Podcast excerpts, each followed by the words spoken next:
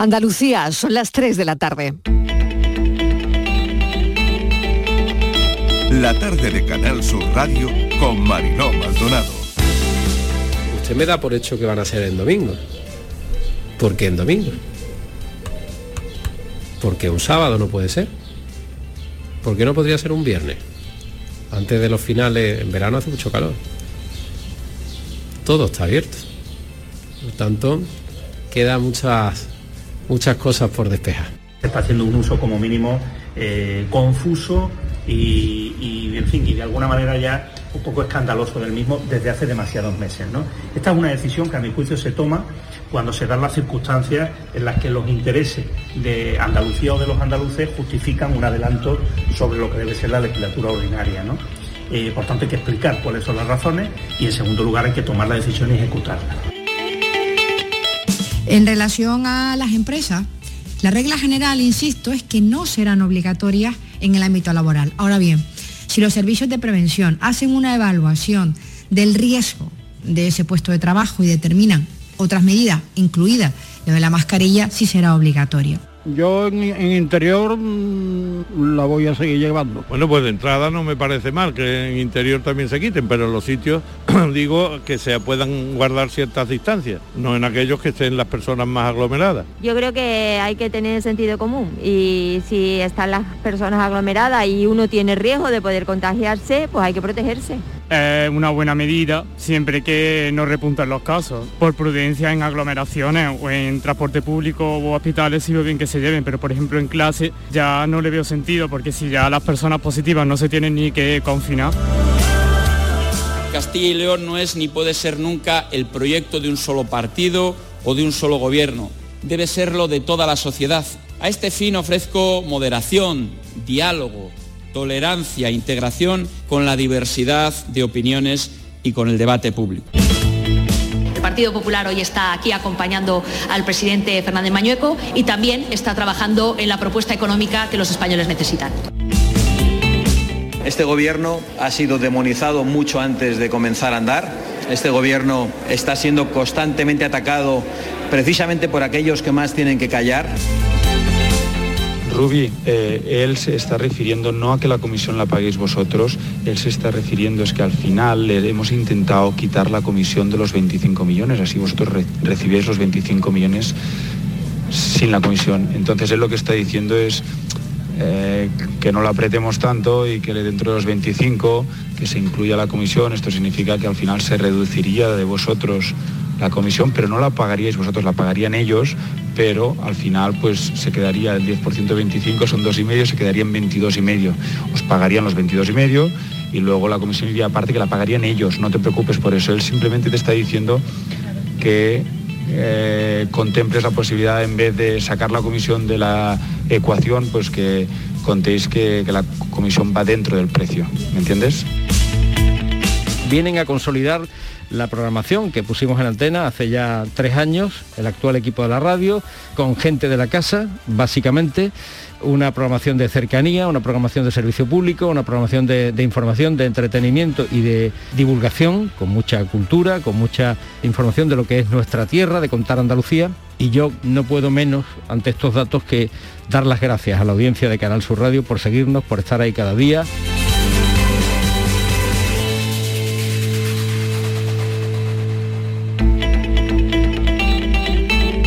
La tarde de Canal Sur Radio con Mariló Maldonado. ¿Qué tal? ¿Cómo están? Acaban de oír los sonidos del día. Desplegamos el mapa de sonidos del martes en nuestra línea de audios. Los protagonistas de la actualidad les contamos cómo transcurre la tarde. Cambia el tiempo. Este martes ya lo hemos notado. No han bajado mucho las temperaturas, la verdad. En el Valle del Guadalquivir siguen acercándose a los 25 grados. Y seguimos sin saber cuál será la fecha de las elecciones en Andalucía. Juanma Moreno, el presidente de la Junta, ha comentado bueno, pues que no, no ha dicho cuál va a ser la fecha. La fecha había cobrado fuerza, la del 12 de junio, pero no será. Así que seguimos a la espera. Antes de que la maquinaria electoral se ponga en marcha, tiene que llegar la fecha de las elecciones, domingo 19 o domingo 26, esa sigue siendo la duda. Hoy un Consejo de Gobierno que se ha celebrado en Málaga, como les hemos venido contando durante la mañana. Quinto decreto de mascarillas que se acaba de aprobar en dos años de pandemia, el quinto decreto, fíjense, ya tenemos más detalles. El Consejo de Gobierno ha aprobado el fin de llevarlas en interiores. Hoy sí, donde hay que seguir llevándolas es en los espacios vulnerables, en el transporte público, en hospitales, farmacias, residencias de mayores se eliminan también en los colegios y universidades y se recomienda un uso responsable en espacios de ocio, en centros comerciales, en la hostelería.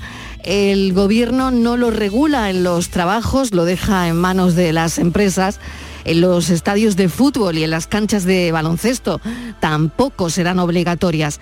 Embarazadas, inmunodeprimidos, personas mayores de 60 años, tienen que seguir llevándola. Es el adiós, es la recomendación. Es el adiós a las mascarillas. En Estados Unidos ya no se lleva en vuelos locales en el avión.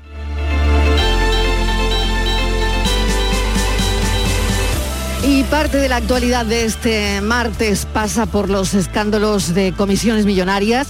El último, el que acaban de oír en nuestra línea de audios y que lleva desde luego rulando desde ayer, el que podría salpicar a la Federación Española de Fútbol y por supuesto a Gerard Piqué. Eh, bueno, eh, datos que ha revelado y conversaciones por WhatsApp que han oído por el periódico El Confidencial, donde hemos podido oír las maniobras de Piqué y Robiales que puede que sea legal, pero nada ético. No sé si las explicaciones de Piqué en Twitch de ayer mejoran o empeoran la situación. Lo hizo anoche, esa normalidad de la que habla en el, en el vídeo, ¿no? Eh, no sé, como les digo, si empeora toda la situación. Hemos descubierto que los pelotazos no se dan solo en los campos. El escándalo de las mascarillas en Madrid también sigue creciendo, todo genera preguntas y dudas que nadie contesta ni se resuelve de momento. Hoy vuelve a subir la luz, nos importa y mucho, repunta la tarifa más de un 8%, 112,12, pero mañana, mañana baja, 85 euros megavatio hora, baja considerablemente, casi que no nos lo podemos creer. Y miramos de nuevo a Ucrania. Rusia ya comenzó anoche la batalla por el Donbass. Vendrán días de desolación. Lo ha anunciado el presidente ucranio después de semanas eh, en las tropas del Kremlin que mm, han estado rearmándose. Rusia ha lanzado un frente terrestre de unos 500 kilómetros en el este del país. Lo ha confirmado también Estados Unidos.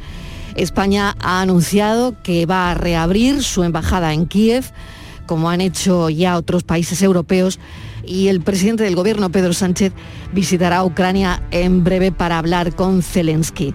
Con todo esto, les damos la bienvenida a la tarde. Yo no tuve que hacer nada que yo no quisiera, y aunque ahora nadie lo ve. Yo no tuve que hacer nada que me arrepienta ni de que yo lamente ahora para mantenerme en pie. Yo me maté 24-7, solo que tuve que hacer. Soy igual de Igual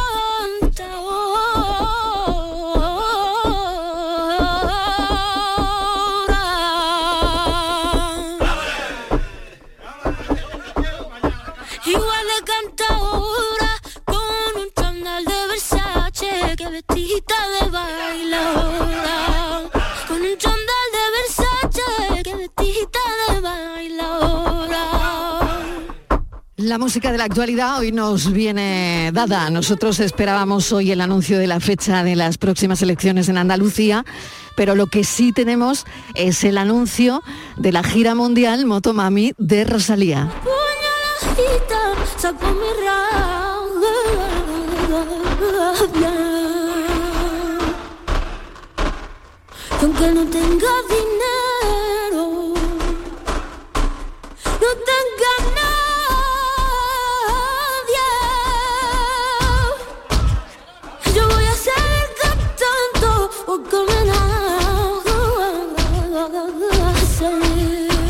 Rosalía anuncia por fin la gira mundial de Motomami. La artista catalana va a realizar 12 conciertos en España. En total 46 espectáculos en 15 países de Europa, América del Norte y América Latina en lo que resta de año.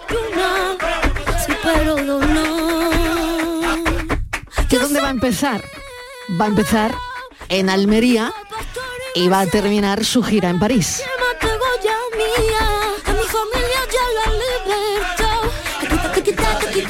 Tú del medio. Que tú sabes que yo te canto siete por medio. Quítate, quítate, quítate tú del medio. Que tú sabes que yo te canto siete por medio. Ay, que tú sabes que yo te canto siete por medio. Ay, que tú sabes que yo te canto siete por medio. 3 y 11 minutos de la tarde. La tarde de Canal Sur Radio con Mariló Maldonado. Llevamos dándole vueltas el fin de semana a una historia que hemos conocido y es la de una hepatitis infantil desconocida que ha surgido en el Reino Unido, que ha llegado a nuestro país y está preocupando a los expertos. Son casos de hepatitis de origen desconocido en niños y es una hepatitis plagada de incógnitas.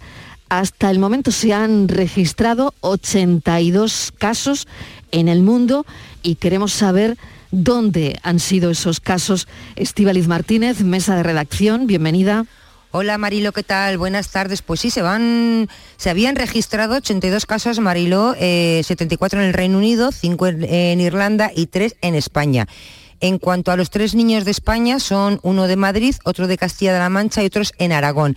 Estos niños están ingresados en un hospital madrileño y eh, por este tipo de, de hepatitis de origen desconocido, los tres evolucionan favorablemente, pero uno de ellos ha tenido que someterse a un trasplante hepático. Los pequeños eh, los que están en los españoles, los que están en Madrid, tienen entre 2 y 7 años. Pero el Centro Europeo de Control de Enfermedades, Mariló, ha confirmado el diagnóstico de nuevos casos de hepatitis, también de esta hepatitis desconocida, en niños en Dinamarca y, en Holanda aunque el organismo europeo no ha detallado el número de nuevos afectados. Pero también, Mariló, notifica la detección de nueve casos de esta hepatitis en nueve niños de 1 a 6 años de edad en Alabama, en Estados Unidos, que también eh, presentan infección por este virus. Todavía se están investigando las causas que provocan estos cuadros de inflamación grave del hígado.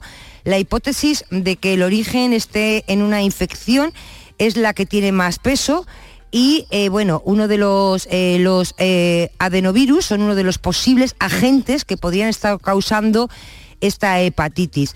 Los expertos, Mariló, lo que sí tienen la certeza, porque también se había barajado la posibilidad de relacionarlo con el coronavirus, bueno, pues los expertos tienen la certeza de que la causa de la enfermedad no está relacionada, por lo menos con la vacuna frente al COVID, por lo menos con la vacuna. No sabemos si han pasado el, el coronavirus, porque dicen que, por ejemplo, en el caso del Reino Unido, ninguno de los niños afectados había tenido, eh, ha, recibido la, la vacuna, no están inmunizados, por lo tanto, que sea un efecto de la vacuna está, está descartado.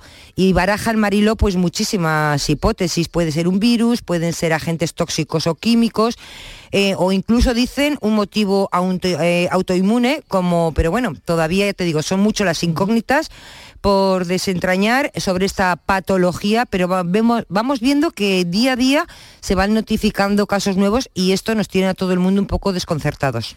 Vamos a hablar con un experto que es el doctor Vicente Carreño, es presidente de la Fundación para el Estudio de las Hepatitis Virales, especialista en hepatología. Doctor Carreño, gracias por atendernos. Bienvenido. Muchas gracias a ustedes. Bueno, y queremos las claves de, de esta hepatitis si han logrado em, tenerlas, ¿no? Porque hasta ahora hemos oído hablar de la hepatitis A, B, C, no sé si hay alguna más, pero eh, esta hepatitis, mm, ¿dónde se englobaría? En, en ninguna de las conocidas. Eh. Hay cinco tipos de virus de hepatitis A, B, C, D y E y esto que está ocurriendo no tiene nada que ver con los virus de las hepatitis que conocemos. Eh, no tiene nada que ver. Y por tanto, eh, aparece esta hepatitis y, y ahora mismo, ¿qué les preocupa? Mm, preocupa el, el intentar saber por qué está producida. Eh, hay muchas hipótesis, pero todavía no hay ninguna certeza y, y es, mm, es eh, complicado. Necesita bastante trabajo e investigación eh, para desarrollar y conocer así la causa de esta enfermedad. ¿Y cómo cursa esta hepatitis, doctor? Bueno, cursa como todas las hepatitis agudas. O sea, el cuadro clínico de agresión al hígado por todos los virus conocidos y este, que esta causa que es desconocida, es igual, inflamación del hígado con aumento de transaminasas y puede haber incluso ictericia, que es coloración eh, am- amarillenta de los ojos, cambiar el color de la orina, hacerse oscura y la deposición hacerse eh, más clara. Quizás lo que es algo diferente en esta hepatitis es que se suele preceder de síntomas gastrointestinales, y de, eh, de dolor abdomin- abdominal, diarrea y náuseas. Quizás ese es un poco más peculiar de esta forma de hepatitis. La mayoría de los afectados, según he leído para preparar la entrevista, doctor, son niños y tienen edades comprendidas entre 2 y 5 años. O sea que, que, yo me pregunto, entre los niños de, de dos años, casi casi que la mayoría, bueno, igual van a guardería, pero eh, no sé dónde puede estar el, el foco, no sé si lo saben, el foco de, de infección, ¿no? De esta hepatitis.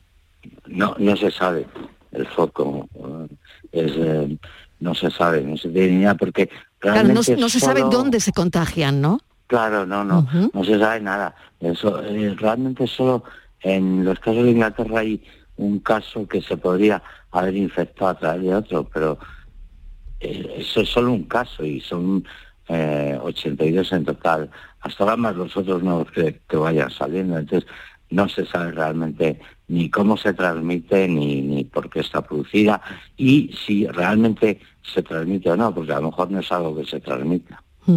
Hay una cosa eh, también muy curiosa, ¿no? De los tres casos que tenemos en España, eh, si no me equivoco, uno en Madrid, otro en Castilla-La Mancha y otro en Aragón.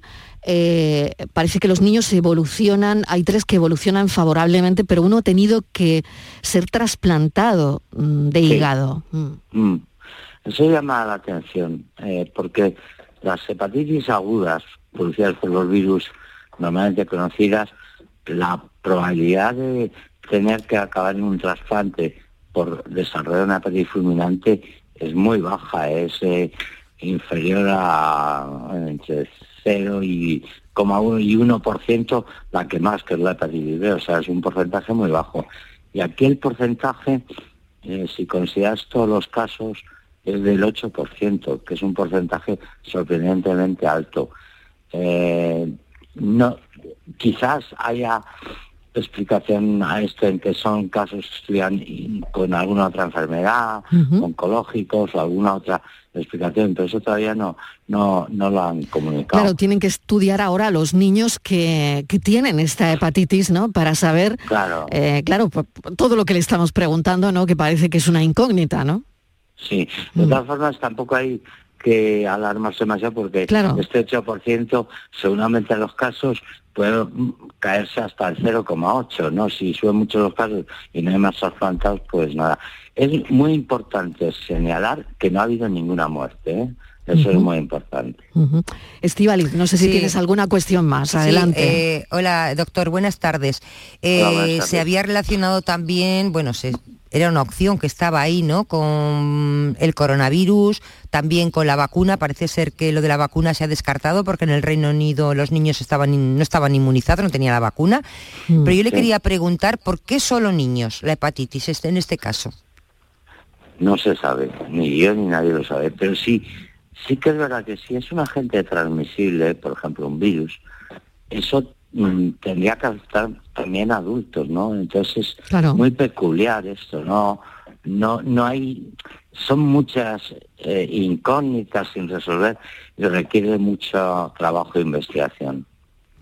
Pues doctor, le voy a agradecer enormemente que nos haya atendido. Es verdad que podemos esclarecer poco ahora mismo y nada, bueno, pues esperemos que no haya muchos casos y que se pueda averiguar pronto el origen de esta hepatitis desconocidísima hasta ahora. Mil gracias, un saludo. Muchas gracias un saludo igualmente. Son las 3 y 20 minutos de la tarde.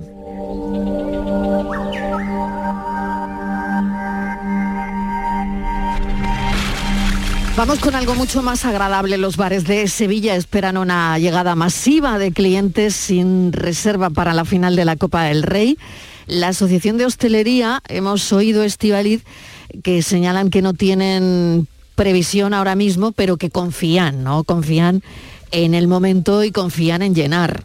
Pues sí, Marilo, hay mucha alegría. Recordamos que el sábado en Sevilla... Oye, y no se me puede olvidar, enhorabuena al Cádiz, ¿eh? Por favor, por por favor, favor, por ganarle al. Barça. Hombre, Madre mía. Por favor, por favor. enhorabuena. Todos con el Cádiz a matar, a hoy es el morir. día- hoy es el día después. Claro, y, y todos con el Betis, porque... Hombre, y todos con el Betis. El claro. sábado se juega ese gran Totalmente, partido de la Copa del. Rey, se va a enfrentar al, al Valencia. Sí. Esperamos todos y me imagino que los hosteleros pues también, ¿no? Yo creo que los hosteleros, Mariló, más que nunca son todos béticos, ¿no? Porque, bueno, pues van a venir el Valencia, pero ese No hay sábado... camiseta, no hay camiseta. No hay camisetas. Eh, va a venir muchísima gente porque la Copa del Rey, juegue quien juegue, sí es verdad que atrae mucho público. Claro. Y ha habido una Semana Santa que yo creo que ha resucitado muchos de los negocios de bares y restaurantes en Sevilla. Hacía muchísima falta. Y se prepara el Mariló para otro fin de semana lleno absoluto, seguramente, ¿no? Con esta final de la Copa del Rey.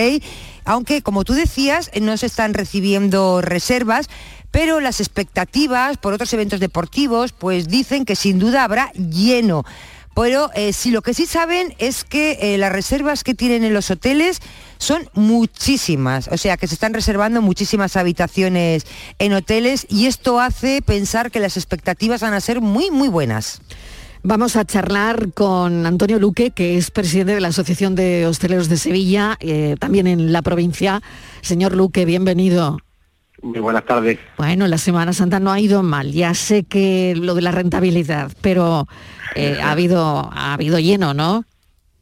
Bueno, la Semana Santa ha estado bien, eh, Mm. no ha estado la expectativa que nosotros pensábamos, bueno, porque ha habido ahí un poco de entre ayuntamiento y hostelero de- Mm. del acordado que no se ha llegado a cumplir y se han dejado de dar muchos almuerzos, pero bueno, eh, nosotros seguimos como siempre hacia adelante, con buena actitud y, y pensando en lo que nos viene ahora, que vienen ahora una fecha para Sevilla francamente buena, porque bueno, viene la Copa del Rey, después viene la feria, después viene la gira de la UEFA, o sea que van a venir fechas para, para la hostelería muy importantes, que seguramente estaremos llenos, y aunque son fechas distintas, ¿no? Porque como dices, no hay reservas, pero sabemos que el fin de semana va a estar lleno Sevilla, pero es, es una clientela que le gusta estar en la calle, que, que le gusta divertirse, que bueno, viene, tanto el Bético como el Valencia, pues vienen con mucha con mucha alegría y con mucha ilusión a tener una buena final y bueno, y nosotros poder atenderle nuestro negocio. Hombre, claro que sí.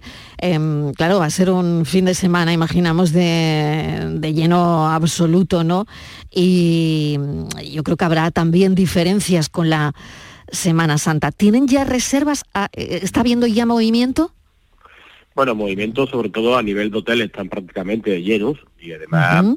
En las entradas que se han disparado las ventas de entrada y los precios, pues me imagino que la gente va a venir, va a gastar, vamos a estar al 100%, ¿no? Seguramente eh, en la noche del viernes empezarán a venir gente de Valencia, hombre, al, al coincidir con una afición ya que es local, pues solamente contamos con la afición del Valencia, pero que nosotros encantados, el- seguramente el sábado pues, va a estar todo el mundo en la calle y, y sábado y domingo pues, serán días muy importantes, ¿no? Claro, la experiencia de otros eventos deportivos, ¿no? Mm, Yo creo que también la experiencia es un grado y, y aparte que, bueno, estamos en los niveles de, de pandemia que estamos, mm, 169, si no me equivoco, hoy son los datos por cada 100.000 habitantes, que hoy hemos tenido datos. Eh, sabemos que mañana, a partir de mañana, las mascarillas, pues llega el fin de las mascarillas también. Imaginamos que todo esto, Antonio, ayuda, ¿no? Hombre, por supuesto que sí. Yo creo que ya no tiene mucho sentido la mascarilla porque en la calle no lo no era obligatorio, después sin trabajar en el bar solamente era de entrar, después te sentabas y te la quitaba, en la tienda sí te la tienes que poner.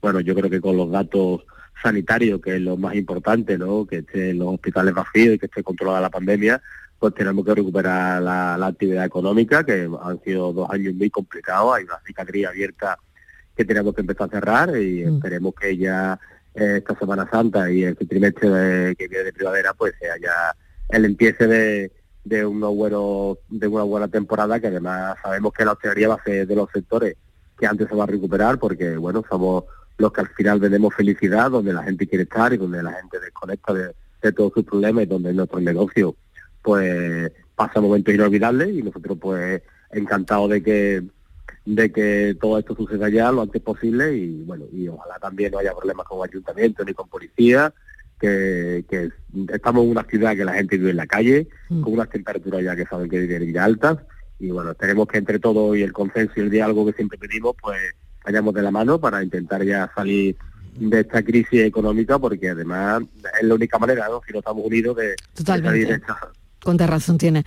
Bueno, Martínez, yo no sé si tú has Sí. reservado ya, ¿eh? El ¿Eh? fin de semana en algún sitio. Yo voy a hacer un recorrido, señor Luque, buenas tardes, por Buenas todos tardes. los locales de la hostelería de, de Sevilla, que es además lo que se suele hacer en los eventos deportivos, porque yo creo que los eventos deportivos Mm. para ustedes es donde más dinero se deja, porque la gente lo celebra precisamente en sus locales.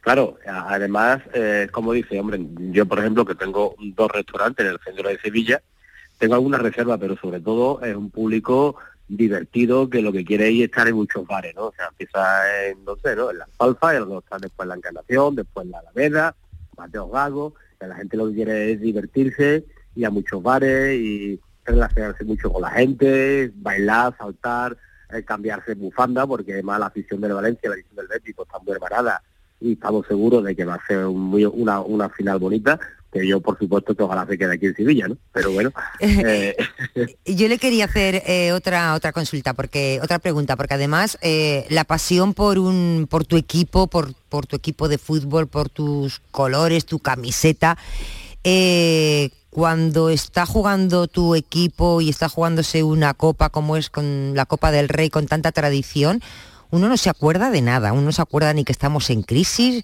ni que tiene que llegar a fin de mes, uno se vuelve loco cuando gana un- una copa de estas.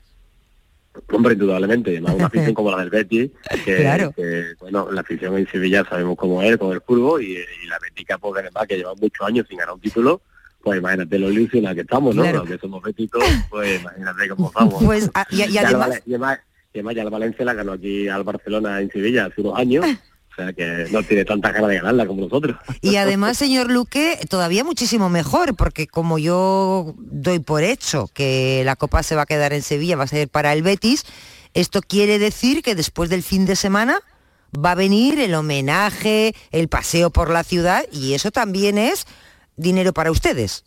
Hombre, indudablemente todo, toda la celebración y todo lo que se celebra en la ciudad y todo lo que es alegría, eh, al final se celebra en los bares, ¿no? Indudablemente eh, cuando tú sales a un evento al centro o a tu barrio o a donde sea, al final si no hubiera una cerveza o hubiera un bar para celebrarlo sería muy triste, ¿no? Entonces, eh, además una ciudad con, con la temperatura ahí como de Sevilla de mágica, ¿no? Entonces, bueno, yo creo que vamos, si ganamos la copa, vamos a estar celebrando desde, desde este sábado, la semana que viene con la feria, vamos a empalmar todo lo que podamos. Madre mía. Bueno, es que la feria también está a la vuelta de la esquina, ¿no? Y bueno, y están todas las fiestas de primavera también. Bueno, pues mucha suerte, Antonio Luque. Mil gracias por habernos atendido. Te deseo un buen fin de semana ¿eh? y a petarlo, como decimos ahora. Mil Sí, gracias. a mis compañeros demás, darle Claro. mucho ánimo, también responsabilidad, que también tenemos que pedir responsabilidad porque aunque quite la mascarilla, pues entre todos tenemos que seguir Exacto, dando ese ejemplo. exacto. y sobre todo a divertirnos y a pasarlo bien, que lo importante que después de una pandemia hay que ser feliz, que es muy importante que no se olvide eso. Antonio Luque, gracias. Un saludo, presidente de la Asociación de Hosteleros de Sevilla y Provincia. Gracias. Un abrazo. Gracias a ustedes. Un abrazo. En unos segundos después de la publi vamos a contarles cuál es el pueblo medieval más bonito de este país, que lo tenemos aquí en Andalucía. La tarde de Canal Sur Radio con Mariló Maldonado. También en nuestra app y en canalsur.es.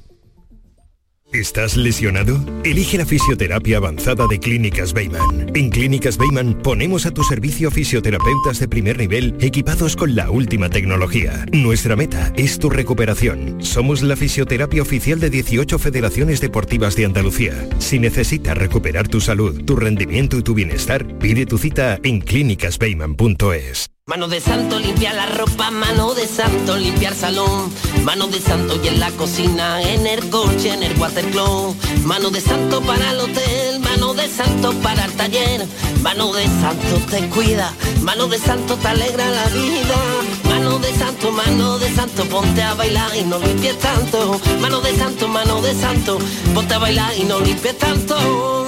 17 millones de euros. 17 millones de euros. Vale, tu hija se ha partido de risa cuando le has pedido que en su boda usase tu vestido de novia. Pero calma, son 17 millones de euros. Extra Día de la Madre de la ONCE. El 1 de mayo, 17 millones de euros. Extra Día de la Madre de la ONCE. Compensa y mucho. A todos los que jugáis a la 11, bien jugado. Juega responsablemente y solo si eres mayor de edad. ¿Quieres vivir toda la emoción de la Copa del Rey en directo? Ven al lago y disfruta de la pasión del fútbol a través de las ondas hasta el 23 de abril. Tendremos entrevistas, conexiones en directo desde el campo y toda la diversión que el lago tiene siempre preparada para ti. ¡Te esperamos! Premios Carrusel Taurino 2021. Canal Sur y la Fundación Cajasol conceden estas distinciones a Álvaro Domecq, Premio Carrusel de Honor. José Antonio Morante Camacho, Morante de la Puebla, Premio Carrusel Taurino. El director general de la Radio Televisión de Andalucía, Juan de Mellado, y el presidente de la Fundación Cajasol, Antonio Pulido, entregarán los galardones en el Teatro de la Fundación Cajasol de Sevilla este miércoles 20 de abril a la una de la tarde. Síguenos en directo en RAI, Radio Andalucía Información, con el patrocinio de la Fundación Cajasol. Un corazón fuerte es capaz de mover el mundo. Por eso queremos reconocer con el distintivo Corazón Andaluz a todos los productos, personas y empresas que ponen a Andalucía en marcha. Cuando veas un distintivo Corazón Andaluz, sabrás que ahí hay excelencia y que se consigue desde Andalucía con amor. Donde late Andalucía, Corazón Andaluz. Junta de Andalucía. La mañana de Andalucía con Jesús Vigorra es tu referencia en la radio. Con la última hora del día. Toda la actualidad. La información más cercana que buscas y el mejor entretenimiento. La mañana de Andalucía con Jesús Vigorra. Contigo desde las 6 de la mañana. Quédate en Canal Sur Radio. La radio de Andalucía.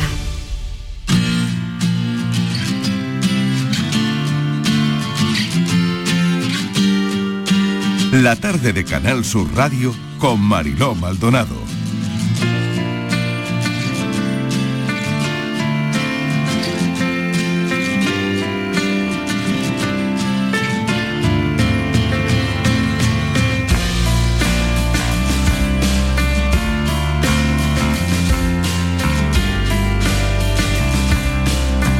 Ya saben que hay una revista muy prestigiosa, el National Geographic, que ha publicado, siempre que publica cosas interesantes, Andalucía está en medio, ¿eh? porque Castellar de la Frontera está entre los 10 pueblos medievales más bonitos de España, según esta revista National Geographic. Así que vamos a hablar con su alcalde, si te parece, Estivaliz, porque si quieres hablamos un poquito del pueblo, pero nadie mejor que el alcalde nos va a contar cómo es su pueblo. Yo simplemente quería decir que la revista eh, National Geographic suele publicar listas de diferentes destinos de España que merecen la pena conocer. Y una de las últimas, Mariló, una de las últimas publicaciones corresponde precisamente a un listado de pueblos medievales de, España pueblos donde conviven de forma eh, estimulante la herencia medieval con el progreso, ¿no? Y en este ranking pues ahí tenemos a este pueblo gaditano de Castellar de la Frontera que está en el número 3. Y sobre todo eh, me gustaría, Mariló, que decir que la revista destaca, fíjate también que su nombre es de por sí una declaración de intenciones. Desde luego que sí, Castellar, un lugar lleno de naturaleza, de color, de flores, de casas encaladas y por supuesto de lo que valora tanto ahora mismo esta revista, que son esas reminiscencias medievales que enamora a todo el mundo, a todo aquel que lo visita se queda prendado de Castellar de la Frontera. Bienvenido, alcalde, estará contento. Adrián Vaca Carrillo, ¿cómo está? Muy buenas tardes, pues la verdad que satisfecho, contento de, poder, eh, bueno, pues eh, seguir ganando en difusión y conocimiento en, sin duda un municipio que ahora por fin se está reconociendo como, como lo que sabemos los chisparreros, los vecinos y vecinas de, Castellar, que es uno de los pueblos más bonitos de España y ahora también uno de los diez pueblos más bonitos, uno de los pueblos medievales más bonitos de, España también. Alcalde, cuéntele a los oyentes cómo es su pueblo. Bueno, pues Castellar tiene tres núcleos urbanos, eh, el núcleo que, que, es la joya de la corona, por así decirlo, declarado bien de interés cultural, monumento histórico-artístico, es el, castillo fortaleza de Castellar de la Frontera, una fortaleza medieval del siglo XIII que eh, aún sigue eh, habitada en su interior, que en su alcázar tiene además un, hotel con unas extraordinarias vistas del estrecho de Gibraltar, el campo de Gibraltar y la serranía de Ronda, eh, abrazado por Parque Natural de los Arcos Locales y que nuestra marca turística define nuestro municipio como patrimonio y naturaleza. Y, sin duda pues Castellar cuenta con, un, importante, un imponente patrimonio, además del Castillo Fortaleza, contamos con pinturas rupestres eh, que, la, nos hacen eh, bueno pues eh, evidenciar la, importancia que, tuvo la prehistoria también en nuestro municipio, con una, una villa también, convento que se construyó en 1603 en la refundación de los mercedarios descalzos, que hoy también está rehabilitado como convento en, la finca La Almoraima, uno de los mayores latifundios de Europa, un núcleo urbano, el Castellar, eh, Nuevo, que este año además eh, celebramos el 50 aniversario de su inauguración en 1972, que fue el último pueblo de colonización que se construyó y que hace que eh, historia y modernidad pues se den la mano en un, en un en un municipio en el que sin duda podemos disfrutar de, eso, de nuestro patrimonio, de nuestra naturaleza mm. y también de la, de la rica gastronomía y agricultura que tiene el municipio. Desde luego, y alcalde, sé que tienen una escultura y ahora estamos como estamos, ¿no? Con la guerra de Ucrania dedicada a los derechos humanos. Sí, la Plaza de los Derechos Humanos en el pueblo nuevo de, de Castellares que, que toma especial protagonismo en, en este momento en el que mm. estamos eh, expectantes y deseosos de que finalmente pues podamos llegar también a, la paz, a la paz y, a la concordia en momentos complicados. ¿no? Estivaliz, yo sé que el alcalde está contento y yo es un pueblo que, visito desde luego cuando quiero desconectar y, ahí se desconecta, pero bien, ¿eh? Sí, alcalde, buenas tardes. Eh, enhorabuena. Eh, efectivamente, su municipio, Castellar, es un, es un lugar andaluz lleno de historia y además eh, atrae muchísimo turismo. Es precisamente toda esa historia que tiene, esa artesanía, esa, ese lugar lleno de naturaleza lo que enamora al viajero. Con esta, eh, que ahora sean ustedes uno de los pueblos recomendados por National Geographic, esto quiere decir que el turismo eh, va a crecer aún más.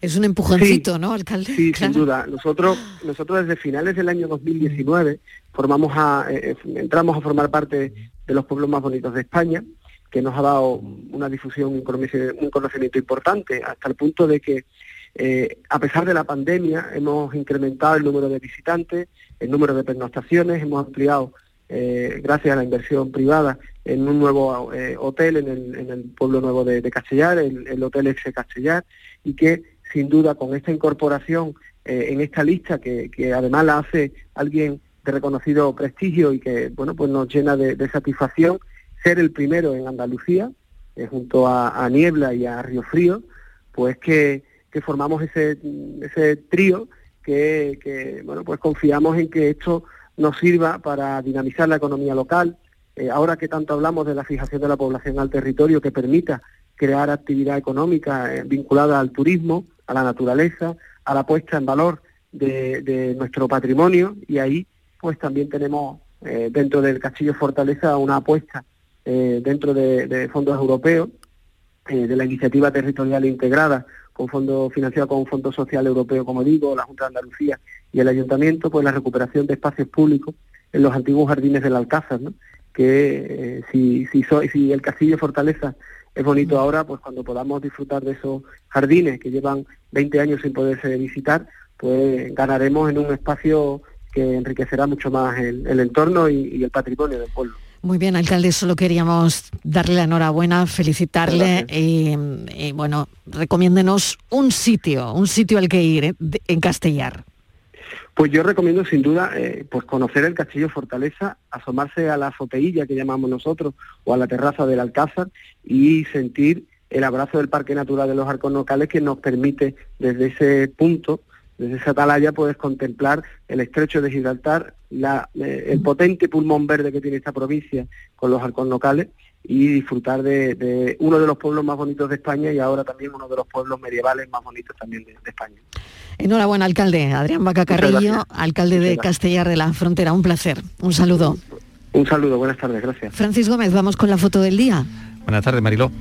La imagen que traemos hoy es de Pepe Ortega, que ha desarrollado su trabajo durante casi dos décadas en prensa nacional como ABC, Cinco Días La Vanguardia o la revista Hola, entre otras publicaciones. No olvida su faceta de fotógrafo de autor. Pepe está especializado en retrato editorial, reportaje social, reportaje gastronómico, fotografía de calle y fotografía con dispositivos móviles. Ha participado y coordinado numerosas exposiciones y ha realizado workshops y cursos con colegas de National Geographic, Reuters o la GC Magnum. Pepe Ortega es además docente de talleres de imagen y desde hace años imparte diversas masterclass de fotografía y edición con dispositivos móviles para redes sociales e internet. Esta es su propuesta de hoy.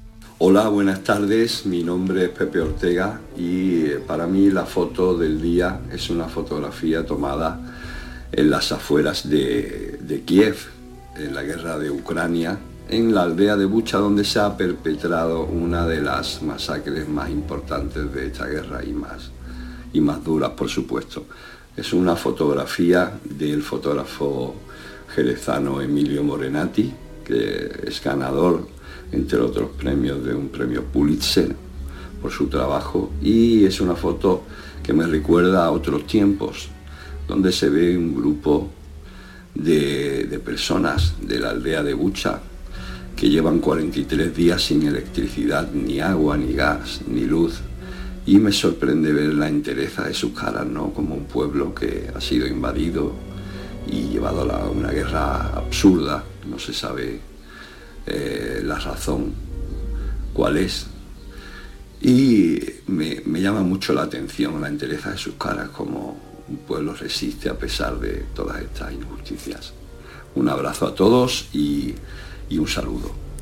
En sus caras está la guerra. Es la elección de Pepe Ortega, fotoperiodistas que eligen su imagen del día. La tarde de Canal Sur Radio con Mariló Maldonado también en nuestra app y en canalsur.es. Canal Sur Radio, Sevilla. Vente a Dimarsa, ponte en mis manos y dile chao, dile chao, dile chao, chao, chao, empieza ya tu autoconsumo nuestro petróleo es el sol. Leques fotovoltaicas Dimarsa y despreocúpate de la factura de la luz. Dimarsa.es. Las furgonetas Mercedes-Benz están fabricadas para darlo todo. Y con el servicio Express Service podrás contar con un mantenimiento ágil, sin tiempos de espera y con la calidad habitual de Mercedes-Benz. Reserva tu cita en nuestra web y optimiza tus tiempos. Concesur y Fervial, tus concesionarios Mercedes-Benz en Sevilla. Pero Pepe, Carmen, qué guapísimos estáis. Tenéis la piel perfecta. Sí, hemos ido a Clínica Doctor Ortiz y nos ha aconsejado lo mejor para los dos. Nos han transmitido seguridad y confianza. Son muy completos. Tratamientos de arrugas, rellenos faciales, láser, cirugía plástica, injertos capilares, ginecología. Pide tu cita gratuita en Clínica Doctor Ortiz y siéntete segura en tu clínica estética de confianza. Pacientes reales, belleza natural. La actualidad de la mañana en Sevilla, con las noticias que más te interesan, las tienes siempre en Canal Sur Mediodía, Sevilla. Y este viernes, con el propósito de hacer más saludable nuestra vida y de cuidar nuestro entorno con proyectos sostenibles. Canal Sur Mediodía, Sevilla. Este viernes desde las 12 del mediodía en el Centro Cultural La Atarazana de Bormujos, con la colaboración del Ayuntamiento de Bormujos. La gente que más madruga y que está viajando, estudiando y trabajando está con Charo Padilla. En la mañana de Andalucía, el Club de los Primeros, como siempre, desde las 5 de la mañana. La mañana de Andalucía, el Club de los Primeros de Canal Sur Radio con Charo Padilla. De lunes a viernes, desde las 5 de la mañana. Quédate en Canal Sur Radio. La radio de Andalucía. La tarde de Canal Sur Radio con Mariló Maldonado. Estos son nuestros teléfonos 95 1039 105 y 95 1039 16. Y con nosotros ya a esta hora está José Carlos Cutiño. Acabamos de lanzar los teléfonos del programa.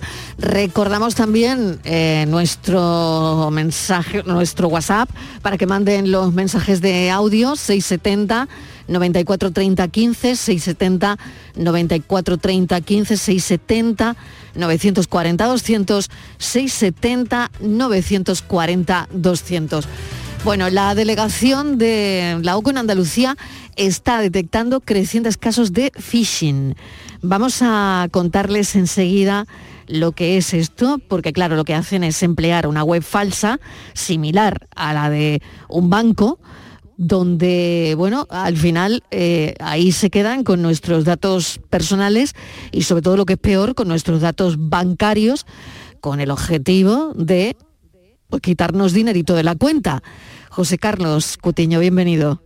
Hola, buenas tardes. Son cosas, Estíbaliz, que están ocurriendo Sí, y que hay Mari- que tener cuidado y que toda alerta es poco. Efectivamente, sobre todo hay que decir que la delegación de OCU en Andalucía es la que está detectando precisamente eh, muchos casos de esto que, como tú dices, yo creo que todos hemos recibido algún tipo de mensaje de WhatsApp con nuestra con- utilizando esa web, ¿no? Eh, parece que es nuestro banco quien nos lo está mandando, que tenemos la cuenta bloqueada, que no sé qué, que no sé cuánto. El fin es quitarte el dinero, pero claro, ¿sabes lo que pasa, Marilo? Que encima OCU está denunciando además la falta de respuesta mm, de los bancos a esta a esta banda de estafadores.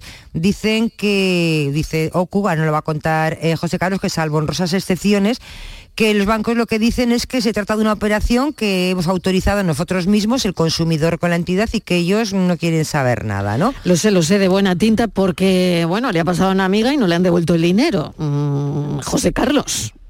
Pues sí, es que eh, es verdad que en los primeros momentos de la operativa online, de los bancos y tal, pues parece que había que dar una serie de garantías y, y prácticamente todo se asumía por la banca, pero esto ha cambiado y ha cambiado con la generalización eh, de los canales digitales ¿no? para, para las operaciones eh, bancarias y financieras y ahora lo que nos encontramos por sistema es con la respuesta del banco inhibiéndose de cualquier tipo de responsabilidad y diciendo que eh, bueno que para acceder a la cuenta, para acceder a la tarjeta, al uso de, eh, y disposición de los fondos se han utilizado las claves y que por lo tanto el consumidor las ha tenido que dar. Y si que el consumidor la ha dado, pues como ellos le informan reiteradamente de que no lo deben de hacer, pues que ha cometido una negligencia y que por lo tanto el banco no se hace responsable. Una postura que contradice eh, la doctrina que vienen aplicando los tribunales y esperemos que la apliquen durante eh, mucho tiempo porque lo cierto es que este tipo de prácticas, como bien decís, están empezando a ser eh, preocupantemente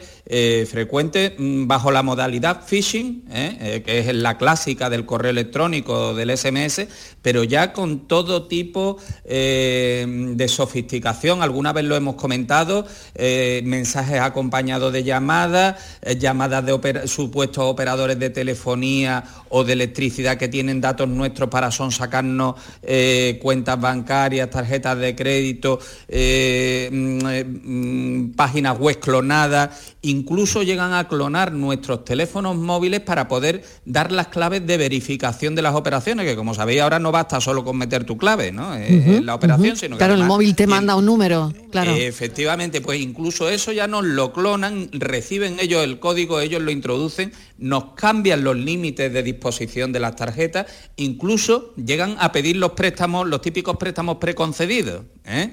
Eh, estos préstamos, con- con lo cual no solo nos quitan lo que tenemos, sino que nos quitan lo que no tenemos, nos endeudan y los bancos, bueno, pues eh, se lavan las manos en un porcentaje demasiado elevado de ocasiones. Eh, ¿Cómo puede ser esto? Vamos a ver, que alguien hace un préstamo mm, en mi nombre.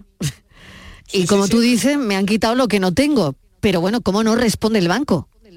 Efectivamente, pues tenemos ya demandas puestas con casos como ese en las que, eh, eh, fíjate, un caso muy, muy particular. Le llaman a, un consumidor diciéndole que son de su, de una empresa, de su empresa de telefonía. Además tenían incluso los datos de su número, de su cuenta bancaria, ya, ya los tenían, ¿eh? Eh, curiosamente.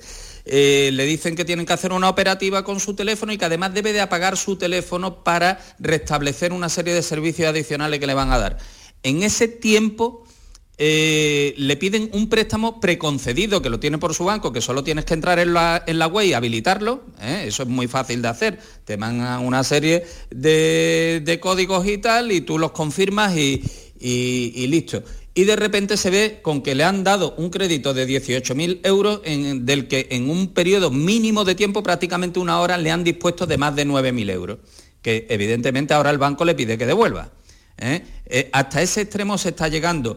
Ya otro tipo de disposiciones en las que tarjetas que tenemos normalmente con unos límites de 2.000 o incluso inferiores, de 750, de 900, eh, inmediatamente lo primero que hacen es eh, eliminar el límite y subirlo para poder empezar a hacer disposiciones con esa tarjeta. Realmente estamos viendo todo tipo de prácticas, como digo, algunas muy sofisticadas y la respuesta de la banca, como, de- como decíais, salvo honrosas excepciones y algunos defensores de clientes de la banca que están amparando a los consumidores, lo cierto es que solo en los tribunales estamos encontrando una, una satisfacción porque los tribunales sí que mantienen que solo cuando haya una grave negligencia por parte del consumidor en la custodia de las claves se le puede achacar la responsabilidad. Pero claro, evidentemente nadie quiere que le roben. Eh, realmente a esto se llega porque los mecanismos, eh, los métodos son muy sofisticados y no penséis que únicamente están estafando a personas de edad o a personas con dificultades para entender la operativa bancaria. No, estamos hablando de todo tipo de edades, de todo tipo personas con todo tipo de formación porque como digo, es- mm, no es que sea fácil engañar, es que eh, ellos lo hacen fácil eh, debido a esos métodos sofisticados que utilizan. Pero, eh, claro, cuando dices que te mandan un código, a veces el, el teléfono, ¿no? Te dice, tenga un código para acceder a cualquier operación bancaria. ¿Cómo te proteges de eso? ¿Cómo sabes eh, que es una estafa? Porque mm, la verdad que me has preocupado bastante. Es difícil, ¿eh? Es difícil. claro, es que, es que ¿cómo lo sabes? personas- Porque es que no sé qué... A- Algunas de las personas que nos vienen nos dicen, oye, mira, es que recibí un mensaje, eh, el, eh, el típico era su tarjeta eh, ha sido objeto de un uso fraudulento y se encuentra bloqueada. Entre por aquí para volver a habilitarla. Evidentemente cuando te están haciendo el uso fraudulento es en ese momento, ¿no? Que te están haciendo entrar a una página web clonada de la de la entidad bancaria, además con un alto grado de, de perfección, donde te pide que ingreses tus datos, los datos de tu tarjeta tal y cual. En ese momento ya te han captado esos datos. Además, lo que hacen inmediatamente es cambiar la habilitación del teléfono. Clonan incluso, como digo, las tarjetas SIM de los teléfonos y los mensajes de verificación ya no te llegan a ti para aprobar la- para autorizar las operaciones, sino que le llegan a, las tarjetas clonadas de los estafadores. Realmente, como digo, estamos hablando de, de- de tecnología sofisticada, pero evidentemente también lo, lo digital lo Te facilita. quería hacer una pregunta. Esto siempre es por mensajes que te llegan. Cuando operas a través de la APP de tu banco, ¿de momento no habéis detectado nada o también? No, normalmente las operaciones a través de la propia APP no, no suelen dar problemas, es decir, hay los mecanismos de verificación, son operaciones que nosotros estamos realizando y, y normalmente estos mecanismos suelen funcionar bien, la doble verificación que impone la normativa europea, es decir, hay que entrar con claves, pero luego hay que verificar, es decir, cuando, normalmente cuando estamos operando de este modo no suele haber problema, el problema viene cuando alguien es capaz de acceder a esa operativa utilizando alguna clave que ya, que ya ha obtenido por, otra vía. ¿no? Aquí evidentemente los correos electrónicos, los SMS, las llamadas, eh, las ofertas de regalo, eh, eh, hemos visto de todo, ofrecer regalos, de, supuestas devoluciones de Hacienda, multas de tráfico, cualquier elemento que sirva para obtenerte datos bancarios y a partir de ahí tienen capacidad realmente para entrar en nuestras cuentas, pues como Pedro por su casa. Vale, vamos con otra cosita, Marilo, rápidamente. Vamos con otra cosita. Déjame recordar el teléfono porque tenemos cinco minutos todavía y no sé si hay alguien que quiere ponerse en contacto directamente con José Carlos Cutiño. Si le ha pasado algo de lo que estamos contando y quiere contrastarlo con él, preguntarle algo, corroborarlo o también cualquier cosa relativa a consumo. Estos son nuestros teléfonos 95 1039 105 y 95 1039 16. Seguimos con otras historias que probablemente tienen muchísimo que ver con la el precio de la luz y el lavavajillas. Bueno, por ejemplo, ¿no? Venga. Porque Mariló, tú lo estás, lo dices todos los días, no lo recuerdas, que la luz sigue alcanzando cifras muy elevadas y todos Mañana estamos... baja, ¿eh? Mañana baja. Ya, pero verás que poco dura. Y estamos, todos estamos buscando como locos trucos para cómo consumir que esa factura de la luz sea, mm, pues bueno, sea lo más barato. 113 y mañana mm, baja, no tenía el dato aquí ahora mismo, pero creo que 80 y tantos, 82, mm, si no me equivoco. Así que esos son los pues datos. 85 euros megavatio hora mañana y hoy 112,12. Vaya, pues trucos, trucos estamos Venga, todo el mundo para reducir el consumo que dispara el, la factura del Por ejemplo. sí, pero espera un momento, Estivaliz, porque tengo a Alejandro de Pilas. Vamos a dar salida a esta llamada. Alejandro, ¿qué tal? Sí, hola, buenas tardes. Adelante, cuéntenos, Alejandro. Mire, es que acabo de poner la radio, que acabo de, trabajar y, y, casualmente estaba escuchando el tema del phishing. A mí me hicieron un phishing el, el, 20, el 28 de, octubre, el 27 de octubre, para ser exacto, del, perdón, de febrero del año 21. Un viernes, que era fin de mes, me, pusieron un mensaje, eh, tiene usted la tarjeta bloqueada, eh, acceda a Banco Santander a través de, de este enlace y y le pondremos en, contacto con la sucursal. Me puse, pinché, dio la casualidad que pinché porque claro, era un viernes, tenía que sacar dinero y, y resulta que todo, toda la página web del Santander, en aquella época la usaba Nadal, pues todo Nadal, todo perfecto, todo como si yo entrara a través de mi página web. Y lo que hicieron es que al día siguiente me sacaron 350 euros que tenía para la hipoteca menos mal que solo era final de mes, ya le digo, tenía nada más que los 350 euros y se quedaron con todo. Me hicieron un traspaso, me lo sacaron en una cuenta en Zamora. Qué barbaridad. y, el, banco y el banco qué le ha dicho? Le puse, me puse en contacto, llamé a través del banco, no, nosotros tenemos un seguro. El banco se, ha negado a, a, darme nada, ni a, ni a ponerse eh, mm, de acuerdo conmigo dándome la razón porque decía que yo le había dado las claves de acceso. Claro, como yo entré a través de la web para meterle, dice, es que nosotros nunca ponemos todas las claves de acceso. Y es mentira, siempre ellos, para entrar incluso, he notado que siempre me la han puesto también algunas veces.